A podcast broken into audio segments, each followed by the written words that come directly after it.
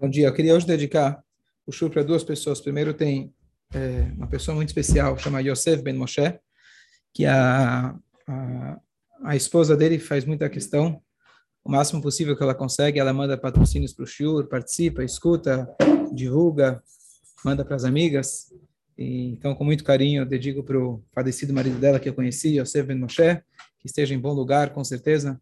O estudo da Torá é a melhor forma da gente elogiar, elevar o nome de alguém e para a avó do nosso querido Michel, Golda Batyakov, que esteja em bom lugar, faleceu em Purim, então que seja ao Simra, se Deus quiser.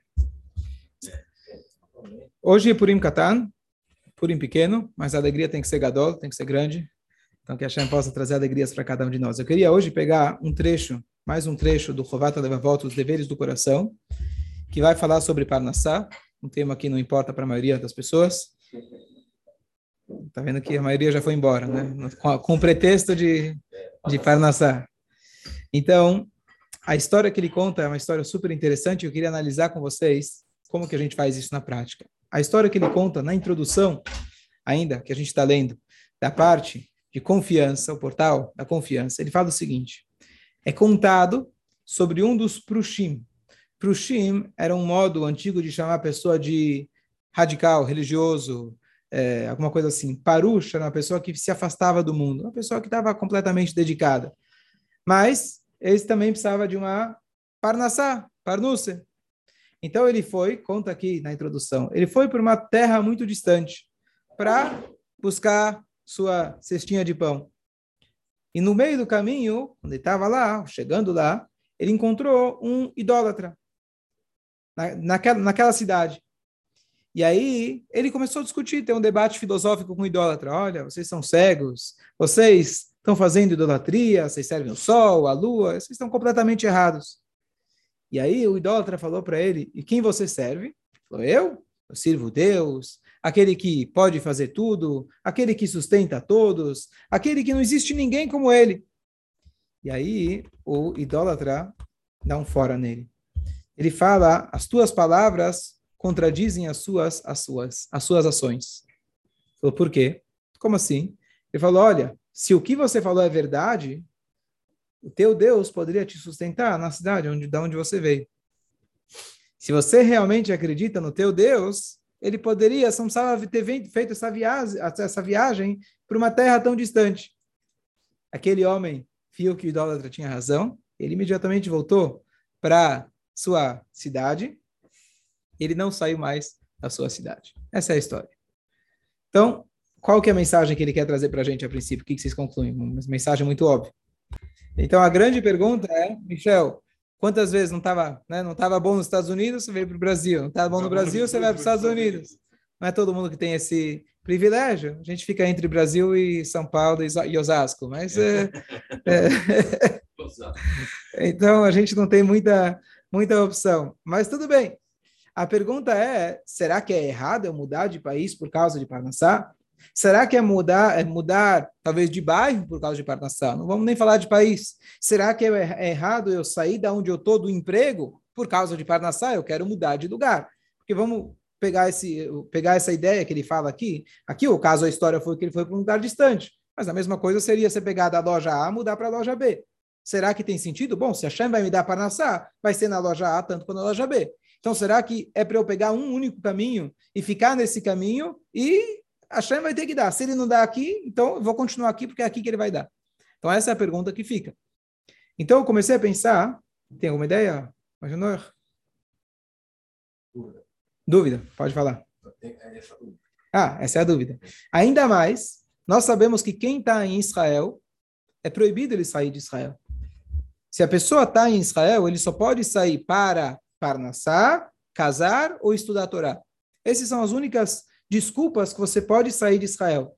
Então, inclusive, tem por isso poucas pessoas que nem viajam, porque talvez não vai poder sair de lá. Então, não vem agora o caso, a pessoa já vai com a intenção de sair, etc. Mas o ponto é, você está em Israel, você não pode sair por nada. Somente por três coisas. Estudar a Torá, bom, Israel, estudar a Torá, uma coisa grandiosa. Casar, uma mitzvah. Parnassá, teoricamente, conforme essa história, se Deus é grande o suficiente, você está em Israel, não tem lugar melhor para Deus te dar Parnassá, lá o, canal é direto. Mas a Alaha fala que se você precisa sair, você sai inclusive de Israel para poder procurar Parnassá. Então, ficou na minha cabeça como que a gente equilibra isso. Será que é para eu ficar onde eu estou? Será que eu posso mudar? Devo mudar? Será que se eu tiver mais em mudar, não preciso mudar? Leal? Você tem que fazer o clique. E o que, que é o clique? O que quer dizer fazer a tua parte? Essa é a pergunta. Fazer a tua parte inclui se mudar de cidade ou não inclui se mudar de cidade? Sim, porque o Mazala ele afeta lugares diferentes. Então faz diferença onde você está. Jacó foi para o Egito. Jacó foi para o Egito. Então, muito bom. Tá Vamos. Ótimo, ótimo, ótimo. Muito bom. Perfeito. Então, eu comecei a pensar. E aí, antes ainda do Jacó, vamos olhar um exemplo da Torá. Avraham vindo. Avraham, oh, não.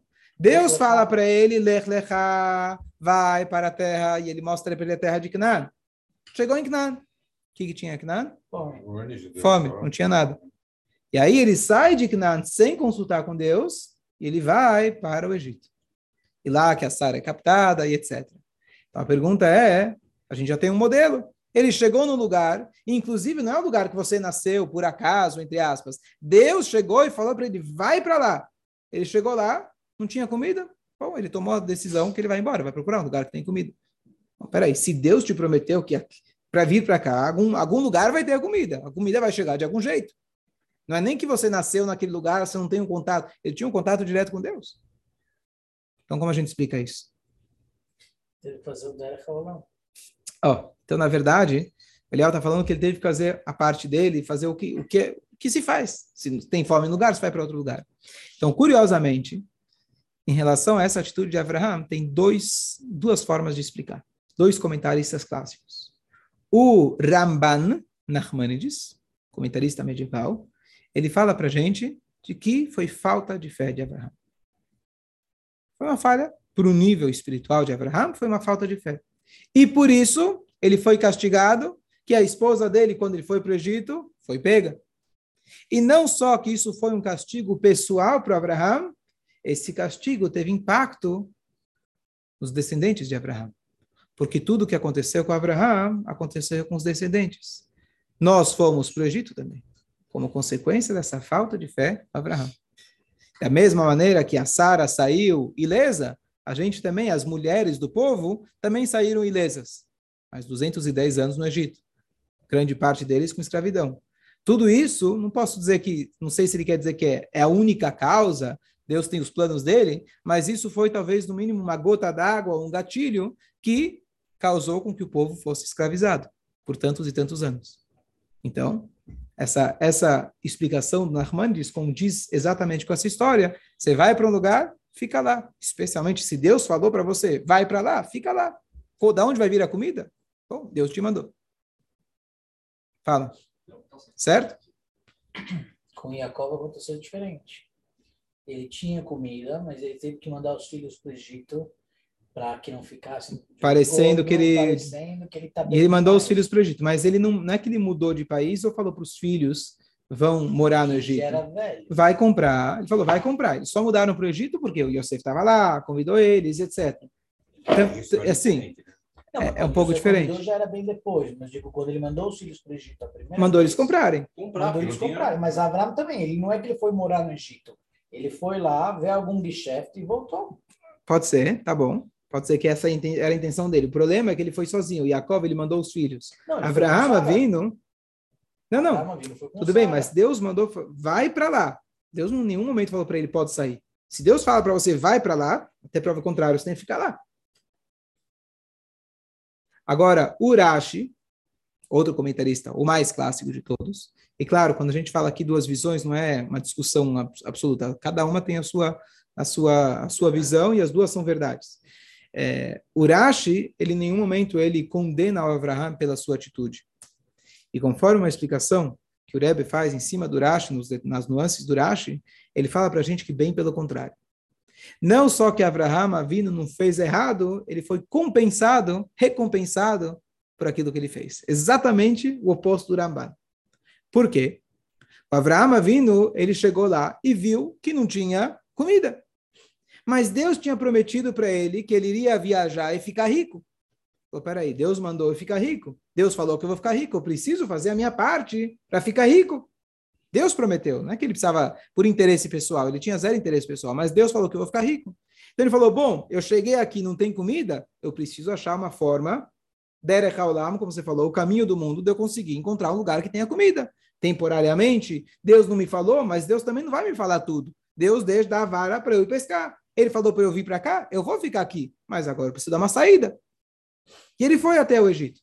E ainda, aqui tem uma pergunta famosa que não é do nosso assunto, mas complementa todo esse assunto. Ele chega na porta do Egito fala: A Sará é minha irmã.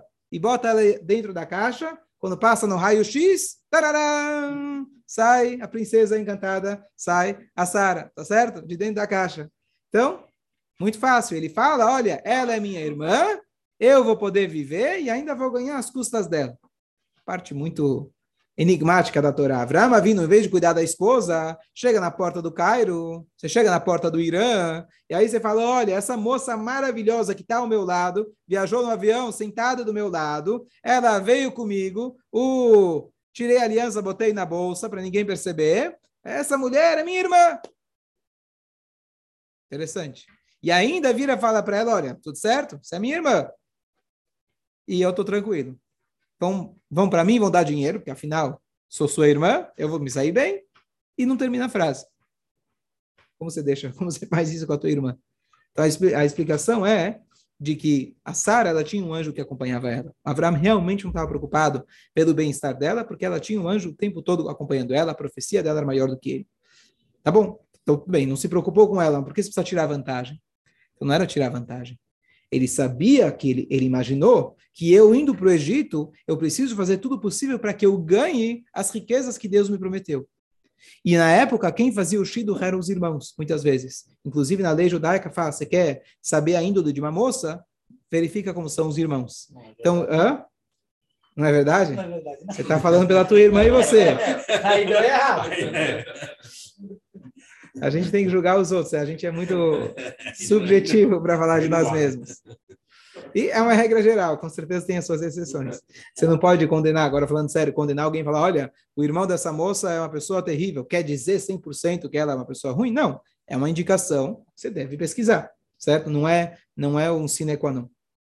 De qualquer jeito, então Abraão ele se enxergou nesse papel dele colocar ela como irmã para proteger a si mesmo com um perigo de vida e ao mesmo tempo sair ganhando. E dessa forma ele enxergou que seria a maneira que ele ia ganhar riqueza. Final da história, a Sara foi capturada, o anjo de fato protegeu ela, e ele saiu de lá com muitas riquezas.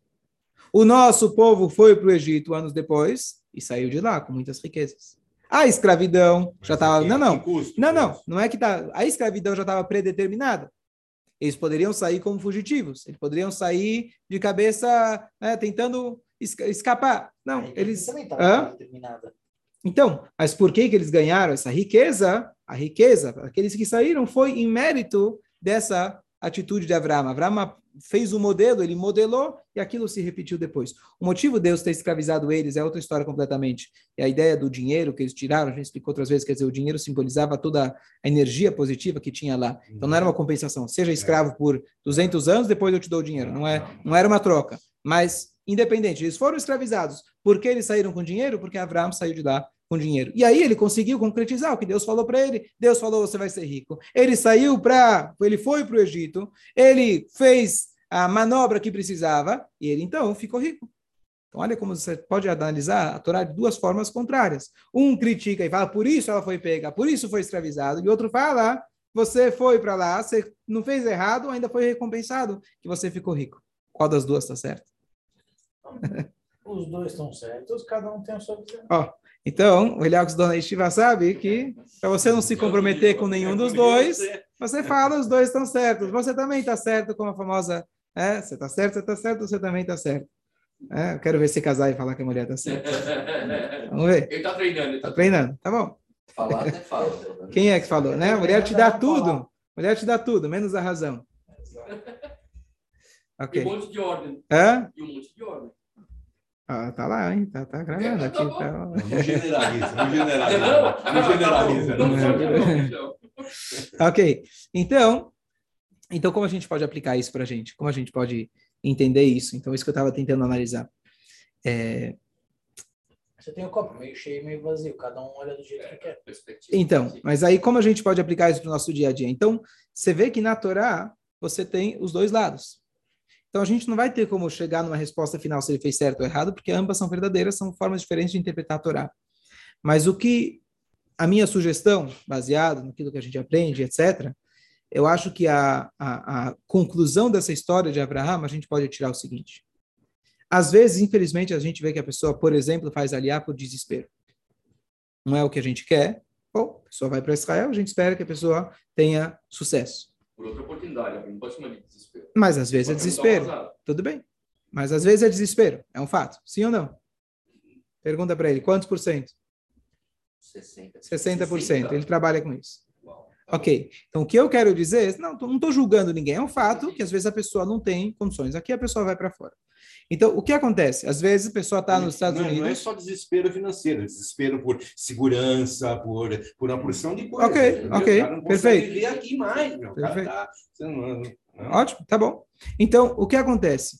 Você está nos Estados Unidos, lá tem uma crise. Você tem a oportunidade de ir para o Brasil. Você está numa loja, está numa empresa, você tem a oportunidade de ir para outra. Você vai ou não vai? Bom, se Deus está aqui, Deus está lá, Deus está aqui também. Por que, que eu vou mudar? Por que, que eu preciso fazer toda uma mudança? Então, o que a gente pode tirar daqui é que Avraham Avino, mesmo conforme a segunda explicação, não é que ele foi para o Egito e falou, poxa, estou com fome. Deus mandou eu vir para cá, mas, poxa, Deus, desculpa, né? Lamento, você mandou eu vir para cá, mas acho que você deu um, fe- fez errado, então deixa eu sair, vou fugir para o Egito. Não, não foi essa a atitude, a atitude dele. Ele entendeu aquilo como um sinal divino. Se Deus me trouxe até aqui e agora não tem comida, eu interpreto que esse é o sinal que eu preciso ganhar riqueza, mas não vai ser aqui. Em nenhum momento ele duvidou de Deus e falou: Deus, olha, você me mandou para cá, mas não funcionou. Pelo contrário, ele viu aquilo como um sinal divino que ele precisava ganhar riqueza e não ia ser dar. Então, quando a gente muda, eventualmente, de trabalho, de emprego, de país, de cidade, etc., você pode mudar, não tem proibição. Mas quando você for fazer essa mudança, não vá com desespero. Não vai com o sentimento, Deus me mandou para cá e eu estou ferrado e não tem jeito.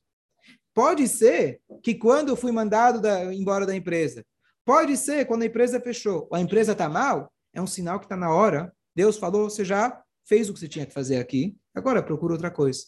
Então você se enxerga o tempo todo não como uma vítima da situação, e sim como um emissário divino dizendo: olha, eu vim aqui nesse mundo para melhorar esse mundo. Agora terminou minha missão nessa loja, nessa empresa, nesse país, agora eu preciso continuar em outro lugar. Com esse sentimento, com certeza você está fazendo algo que é 100% caché.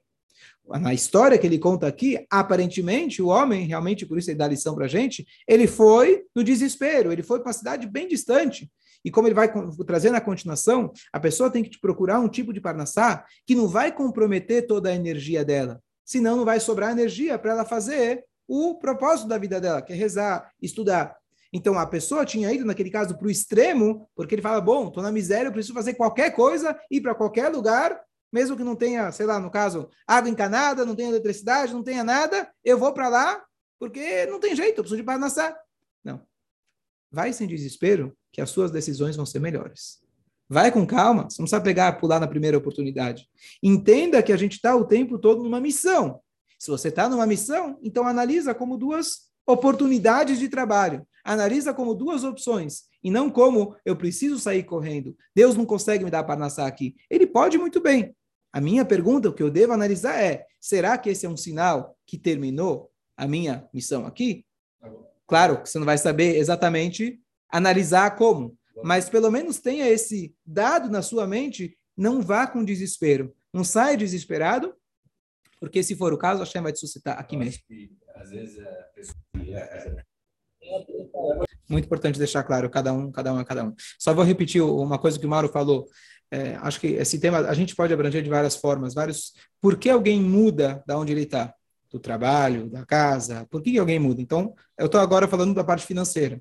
Mas tem às vezes a pessoa muda, por exemplo, de escola, fala: ah, essa escola está muito ruim para mim, esse emprego está muito ruim para mim. Não se esqueça, que foi o que você falou. Voltou.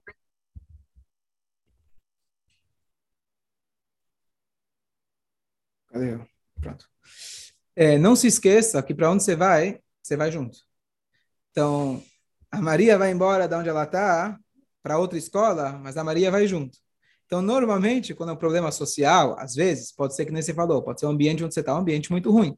Então, você precisa sempre de uma opinião imparcial, um mestre, algum rabino, um pai, um tio, alguém que vai te orientar e saber que se o problema, saber analisar se o problema é você ou o problema é o lugar onde você está. Isso é uma coisa muito importante você lembrar, em qualquer situação que você esteja. Então, muitas vezes, a pessoa está achando um culpado para os seus problemas. Saiba que para onde você vai, você vai levar junto. Boa. E a segunda coisa que você falou, vamos pegar agora o exemplo espiritual. Você falou das, das drogas, etc. O exemplo espiritual. O que, que faz um judeu que se o ambiente dele não é um ambiente que ajuda ele a ser um judeu? Será que ele foge? Será que ele faz aliar, por exemplo? Você vai, será que ele vai para um lugar onde tem um núcleo maior de judaísmo? Ou busca Ou busca transformar aquele lugar. Então, como você falou, depende muito da pessoa. O Rambam, ele escreve, Maimonides fala, a pessoa deve viver em comunidade. Se você está num lugar onde as pessoas não são boas influências, procura outro. Se não tem outro lugar, viva numa ilha solitário, sim, ele fala, para você não ser mal influenciado. O próprio Rambam, ele foi, fugiu para o Egito, por perseguição, etc. Agora, por outro lado, o Baal Shem Tov, ele fala, e o Rebbe Rashab fala as palavras que você falou sem saber. Perguntaram para o Rebbe Rashab quem é um Hassid. Ele falou, Hassid é um acendedor de lampiões. E aí ele falou que antigamente você não tinha luz elétrica, então você tinha os, os lampiões já fixos nos lugares, mas ele era o, o lampadinha que ele ia lá em todo uma vez por lá, quando anoitecia, ele ia acendendo um por um. Então ele tinha a chama na mão e ele ia acendendo para acender para todo mundo. E aí o Hassid perguntou: mas se o lampião estiver no mar, se o lampião estiver no deserto, ainda assim, o Hassid ele deve chegar e transformar e mostrar que o deserto também é um lugar a ser iluminado. Também, eu não lembro as palavras que o Rebbe falou exatamente para ele. Então, o que acontece? Você precisa ser um lampião. Agora, às vezes, às vezes, você não tem esse poder. Você tem que realmente ter, que nem você falou, alguém que tem adições, alguém que bebe, ele precisa às vezes mudar de ambiente. E a pergunta é: será que ele mudar de ambiente vai ajudar ele? Ou ele vai transformar o próximo ambiente num horror também? Ou, pelo contrário, vai mudar, vai fazer bem para ele. Então, isso precisa de uma, alguém que vai te ajudar a analisar. Mas nunca culpe o ambiente achando que é só o ambiente que faz. Nós fazemos, e aqui tem uma, uma passagem famosa de que quando você vai para um lugar e você tem, vamos pegar um exemplo, você está na cozinha, você tem uma panela de água fervendo. A água está fervendo. O que, que acontece se você colocar uma gotinha de água fria? Mais uma gotinha de água fria. E mais uma. O que, que vai acontecer? Vai esfriar a água. Certeza que vai esfriar a água? Não, ela está fervendo ainda, ela está ela tá com a fonte de Ah, muito bom. Então, se ela está em cima do fogo, as águas, a água fria vai se esquentar. Se ela está fora do fogo, água fria vai esfriar ela. Então, a pergunta, a água fria vai esfriar a água quente. Desculpa. Né? A água fria vai esquentar a água... Então, a pergunta é, a água, a go, as gotas frias são o teu, a, o teu redor. A pergunta é, será que você vai esquentar o teu redor ou você vai ser influenciado por ele? Então, você precisa saber se você está ligado na fonte. O que, que é a nossa fonte? Torá, mitzvot. Quanto você está ligado? Então, o ideal Hoje. Navios não afundam, navios não afundam por causa de água ao redor deles. Barcos afundam por causa da água dentro neles. Não deixe, que, não deixe o que está acontecendo em torno de você invadir seu interior e afundá-lo. Boa? Boa? Boa. Muito bom. Então, então, é isso. Então, às vezes, então a pessoa sempre precisa de uma opinião objetiva, alguém que pode te orientar, tenha para você um rabino, tenha para você alguém que você confia, gosta de você, tem um interesse do seu bem-estar, que ele possa te orientar. Porque a gente, às vezes, não tem essa força. Às vezes, pelo menos momentaneamente, eu não estou com esse pique de conseguir transformar todo mundo. É melhor eu sair de onde eu estou e ir para um lugar mais é, que seja que seja melhor para a minha condição espiritual. Então, em cada situação, cada situação deve ser bem avaliada. O ponto é, não faça uma mudança drástica por desespero. Nós estamos em qualquer lugar para um objetivo. A gente deve buscar o objetivo de transformar. Talvez, às vezes, não é o teu lugar. Só um exemplo: o Rebbe nunca mandou shluchim para a Polônia. Tem judeus? Tem judeus. Mas a Polônia é a Polônia. Hoje em dia já tem. Então, hoje já tem. Hoje já tem. Não sei, não sei te explicar. Mas eu estou dizendo que mesmo o Rebbe, que é a pessoa que mais tentou difundir judaísmo em todos os cantos, tem algum lugar que ele fala, não, lá você não vai. Então, o que eu estou querendo dizer... Hã? Não, não, tem, tem. Eu, eu, eu não estou entrando no mérito da questão. Estou dizendo que a gente tem que estar tá orientado, ligado na fonte, no fogo, para a gente conseguir transformar o lugar. Às vezes, é um lugar que você não pode transformar. Então, o Rebbe anterior ele tem um exemplo. O Rebbe trouxe isso. Ele falou: é, a gente tem que controlar nossos impulsos. Então, alguém vai falar: olha, não tem graça eu não ir. Né? Antigamente era o teatro. Não tem graça eu controlar meu impulso não indo no teatro. A graça é eu ir até a fila do teatro e quando chegar na minha vez de entrar, eu não entro. Aí o Rebbe fez o um comentário dizendo, bom, esse cara já pode imaginar onde ele vai. Depois ele vai dizer, bom, não tem graça eu ficar na fila do teatro e não entrar. A graça é eu entrar e fechar os olhos para aquilo que não tem que ver. Você já pode imaginar qual vai ser o próximo passo dele. Tá certo? Então a pessoa tem que saber quais são os limites da transformação. Por que o teatro? O teatro, né? você está falando para uma pessoa, o que, que, ele vai, que, que ele vai assistir no teatro, o que ele vai assistir no, no, cinema, alguma coisa que não seja própria, que condiz com a Torá, certo? Então ele vai, da próxima ele vai abrir o olho, fala, eu vou abrir o olho, mas não vou sentir nada. E aí né, só abrir um, só abrir um. abrir, abrir um, fechar o outro. tá certo? Então você já pode imaginar para onde a pessoa vai.